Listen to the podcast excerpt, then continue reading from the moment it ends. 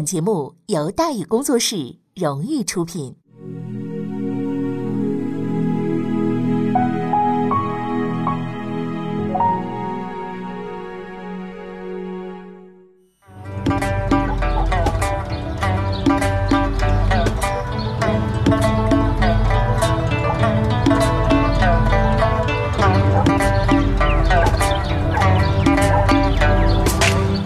说书唱戏劝人方，三条大道走中央，善恶到头终有报，人间正道是沧桑。给您续上一杯茶，我慢慢的说，您细细的品。听大禹话说，明朝除了咱们广播直播以外啊，我们还在喜马拉雅独家网络发布。各位呢，可以登录喜马拉雅手机和电脑客户端，搜索“大禹茶馆”，选择收听。上期节目咱们说到哪儿啊？咱们说到。阁老入蜀，杨嗣昌追击刘贼，直奔襄阳。张献忠手法凌厉，张献忠奔着襄阳就去了。对张献忠而言呢，去襄阳是比较靠谱的。首先呢，杨嗣昌总跟着他跑，兵力比较空虚；其次呢，他老婆孩子都关在襄阳。更重要的是啊，在襄阳有一个人可以置杨嗣昌于死地。为了达到这个目的，他创造了跑路的新纪录。据说一晚上跑了三百多里啊，先锋部队就到了，但人数不多，十二个。虽然说襄阳的兵力少啊，但十二个人估计还是打不下来的。张献忠虽然没文凭，但是有常识，所以这种事儿呢，他也不会去做的。所以这十二个人的身份并不是他的部下，而是杨嗣昌的传令兵。他们穿着官军的衣服，趁夜混入了城。以后的故事跟特洛伊木马记呢也差不多了，趁着夜半无人出来放火，哎，城里呢一片浆糊，闹腾到天亮。张献忠到了，他攻下了襄阳城，找到了自己的老婆孩子，就开始找那个能让杨嗣昌死的人。找了半天，这个人找着了，这个人叫什么呢？叫朱一鸣。列位一听这个名字，是不是觉得有点熟啊？朱一鸣是襄王，哎。万历皇帝的名字叫朱翊钧，所以你光看名字就知道了，他跟万历兄那是同辈的。换句话说，他算是崇祯皇帝的爷爷。但是这位仁兄啊，实在没骨气，明明是皇帝的爷爷，见了张献忠竟然大喊“千岁爷爷饶命”！哎，很诡异的是呢，张献忠同志非常和气。礼貌的把襄王同志扶起来，让他坐好。哎呀，襄王也这很惊慌啊，说我这个财宝啊都已经在这了啊，任你搬用，不要客气啊。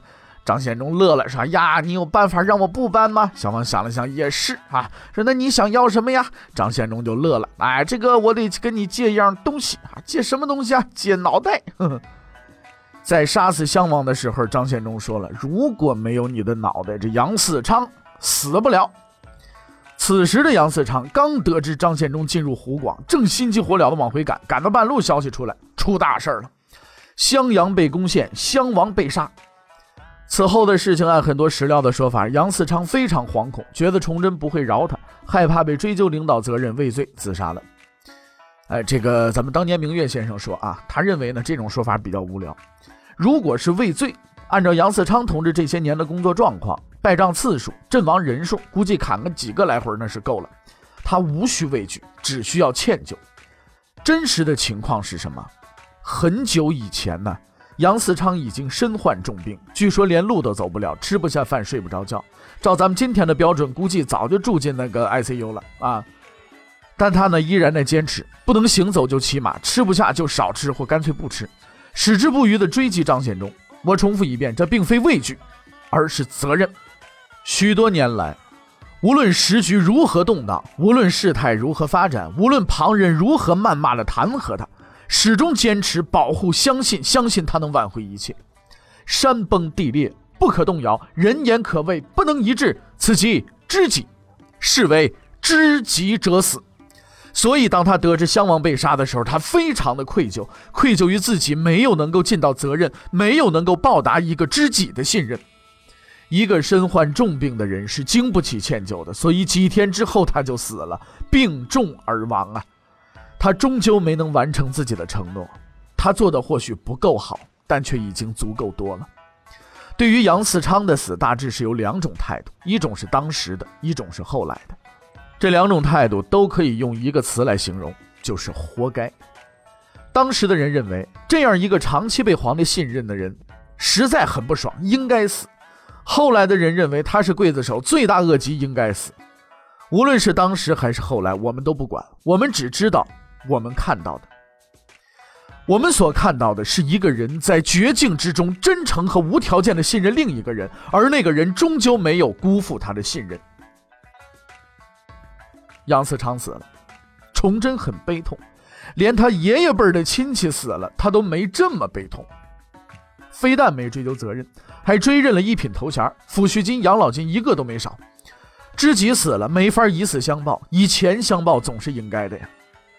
其实啊，和崇祯比起来，杨嗣昌是幸运的。死人虽说告别社会，但毕竟就此是一了百了，解脱了，彻底拉倒了。而崇祯没法拉倒啊，因为他还需要解决另一个问题，一个更麻烦的问题。崇祯十三年，崇祯正忙着收拾张献忠的时候，皇太极 又出兵了。虽然此前他曾多次出兵，但这一次很不寻常，因为他的目标是锦州。自打几次到关宁防线挖砖头未果，皇太极就再也没动过锦州的心思。估计是十几年前被袁崇焕打得太狠，打出了孔孔元症啊，孔明症，到锦州城下呢就打哆嗦，或者叫孔锦症。所以每次他进攻的时候，都要不远万里跑路、爬山、爬长城，实在是太辛苦。久而久之呢，拼命精神终于是爆发了，决定干脆把这块拦路砖呢给搬走得了。但是实践证明，孙承宗确实是举世无双啊！他设计的这条防线，历经近二十年，他本人都死了，依然在孜孜不倦地折腾着皇太极。皇太极同志派兵打了几次，毫无结果，最后终于怒了，决定全军上阵。同年四月。他发动所部兵力，包括多尔衮、多铎、阿济格，甚至连尚可喜、孔有德的汉奸部队都调出来了。同时，还专门造了上百门大炮，对锦州发动了总攻。守锦州的是祖大寿。事情的发展告诉皇太极，当年他放走祖大寿是比较不明智的，因为这位仁兄明显没有念他的旧情，还很能干。被围了近三个月，觉得势头危险，才向朝廷求援。而且据说祖大寿的求援书相当的强悍，非但没喊救命，还说敌军围城，若援军前来，要小心敌人陷阱，不要轻敌冒进，我还撑得住，七八月没问题。但是崇祯实在是够意思，别说七八月，连七八天都没让他等，当即开会商量对策。开会的主要问题是两个：一要不要去，二派谁去。第一个问题很快就解决了，一定得去。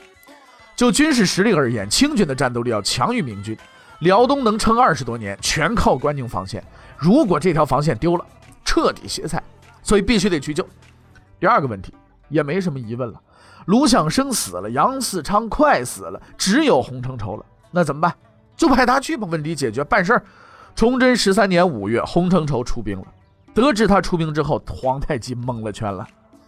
打了这么多年，按说皇太极同志是不会蒙的，但这次实在是例外。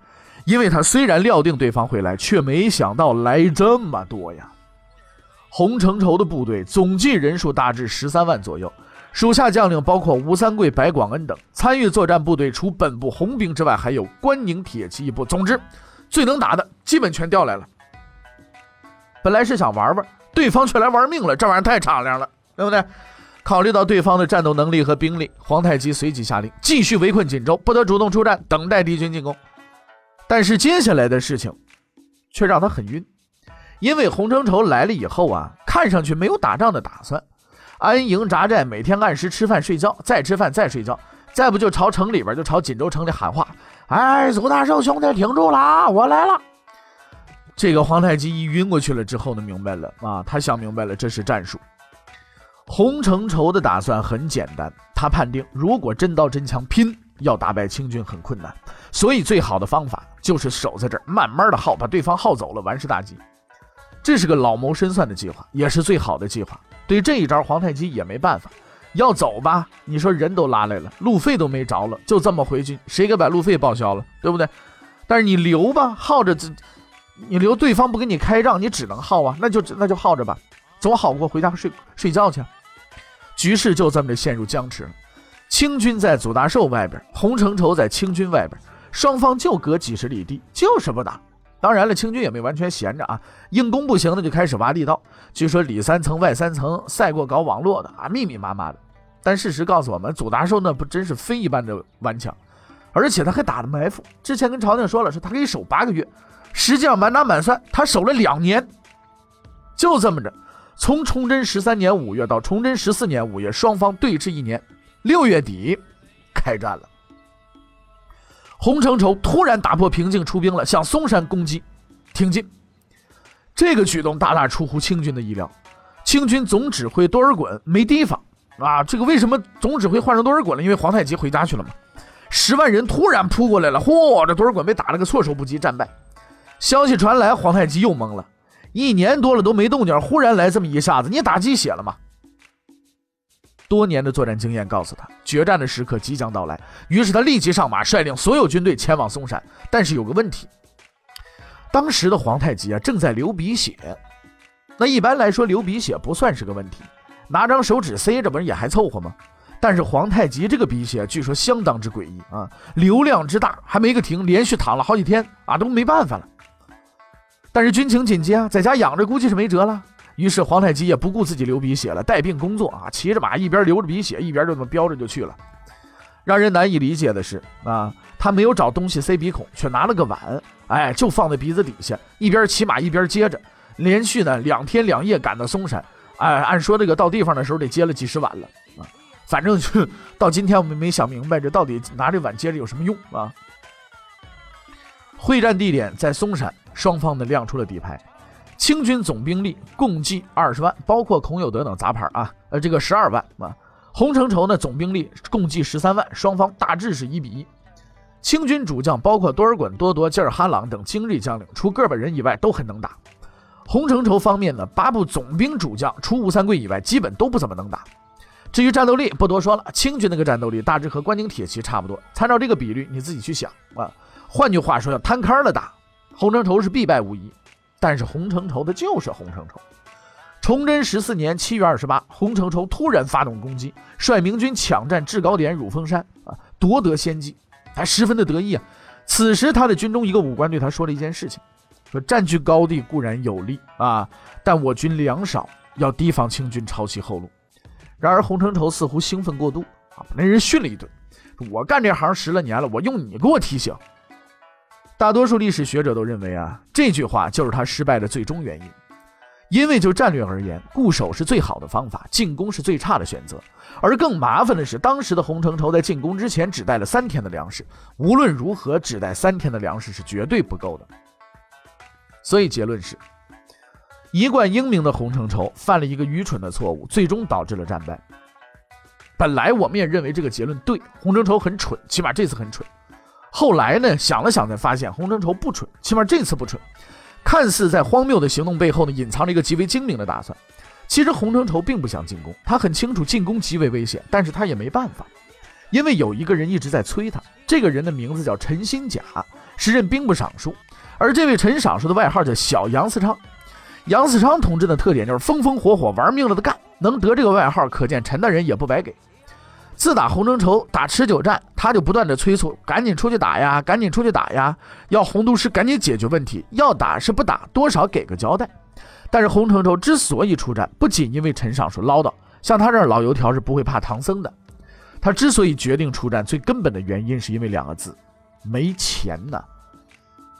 明末时期的军饷以十万人计，吃喝拉撒外加工资奖金，至少在三十万两白银以上啊。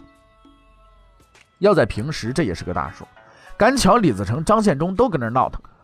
要是洪承畴再这么着耗下去几年，崇祯同志那裤子估计都得荡出去啊！所以不打不行啊。但是洪承畴不愧是名将，所以在出发前他想出一个绝招，就带三天粮食。还没明白是吧？我们再重新说一遍啊！带上三天粮食出征，如果遇上好机会，猛打一闷棍，打完就跑，也不怕对手断后路。如果没机会，看情形不妙，立马就能跑，而且回来还能说：“哎呀，我粮食不够了，我才跑回来的。”对上面有个交代，又不怕追究政治责任，比猴还精。但是话说回来，这个精过头啊，就是蠢。如果换了别人，这主意没准也就成了。可惜了，他那个对手是皇太极。皇太极不愧老牌军事家，刚到嵩山还搁那擦鼻血，看了几眼就发现了这个破绽。八月二十日，就在洪承畴出发的第二天，他派遣将领突袭红军后路，占领锦州笔架山粮道。欲战则力不支，欲守则粮已竭。洪承畴彻底歇了。当然，当然，当然，在彻底休息之前，洪承畴还有一个选择，就是突围。毕竟他手里还有十几万人，要真玩命，还能试试。于是呢，他找来了手下的八大总兵，告诉他们现在啊，事儿麻烦了，哎，必须通力合作。然后呢，他细致分配了工作，从哪儿出发到哪儿汇合，一切安排妥当，散会。我忘了说了，在这八个总兵里有一个人叫王普。第二天突围开始，按照洪承畴的计划，突围应该是很有秩序的啊，包括呢谁进攻啊，谁防守，谁殿后啊，呃等等吧，这一系列的啊。大家排好队，慢慢来。还没等洪承畴同志喊一二三，有俩人就先跑了。那两个先跑的人，一个叫王普啊，如果没重名，这位王普兄应该就是八年前在黄河边上收钱放走诸位头领的总兵同志。照此看来，他还是有进步的。八年前收钱让跑，让别人跑，现在撒腿就跑，也没想着找皇太极同志拿钱，这太难得了。而另一位带头跑的，史料有载，啊，当然有点争议。但大多数人认为是吴三桂。反无论如何，这块啊算是散了，彻底散了。全军溃败，无法收拾，十余万人土崩瓦解，被人杀的，被踩死的不计其数，损失五万多人。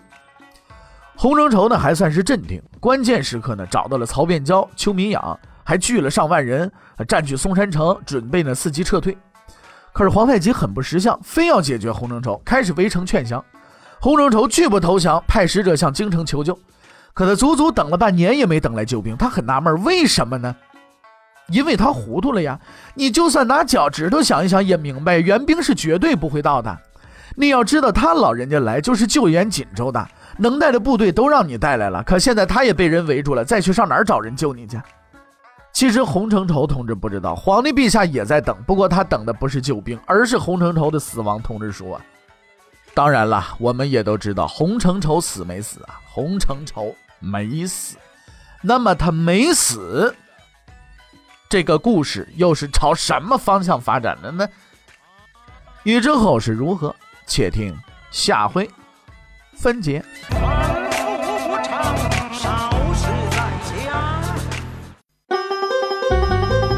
各位，你想跟大禹交流吗？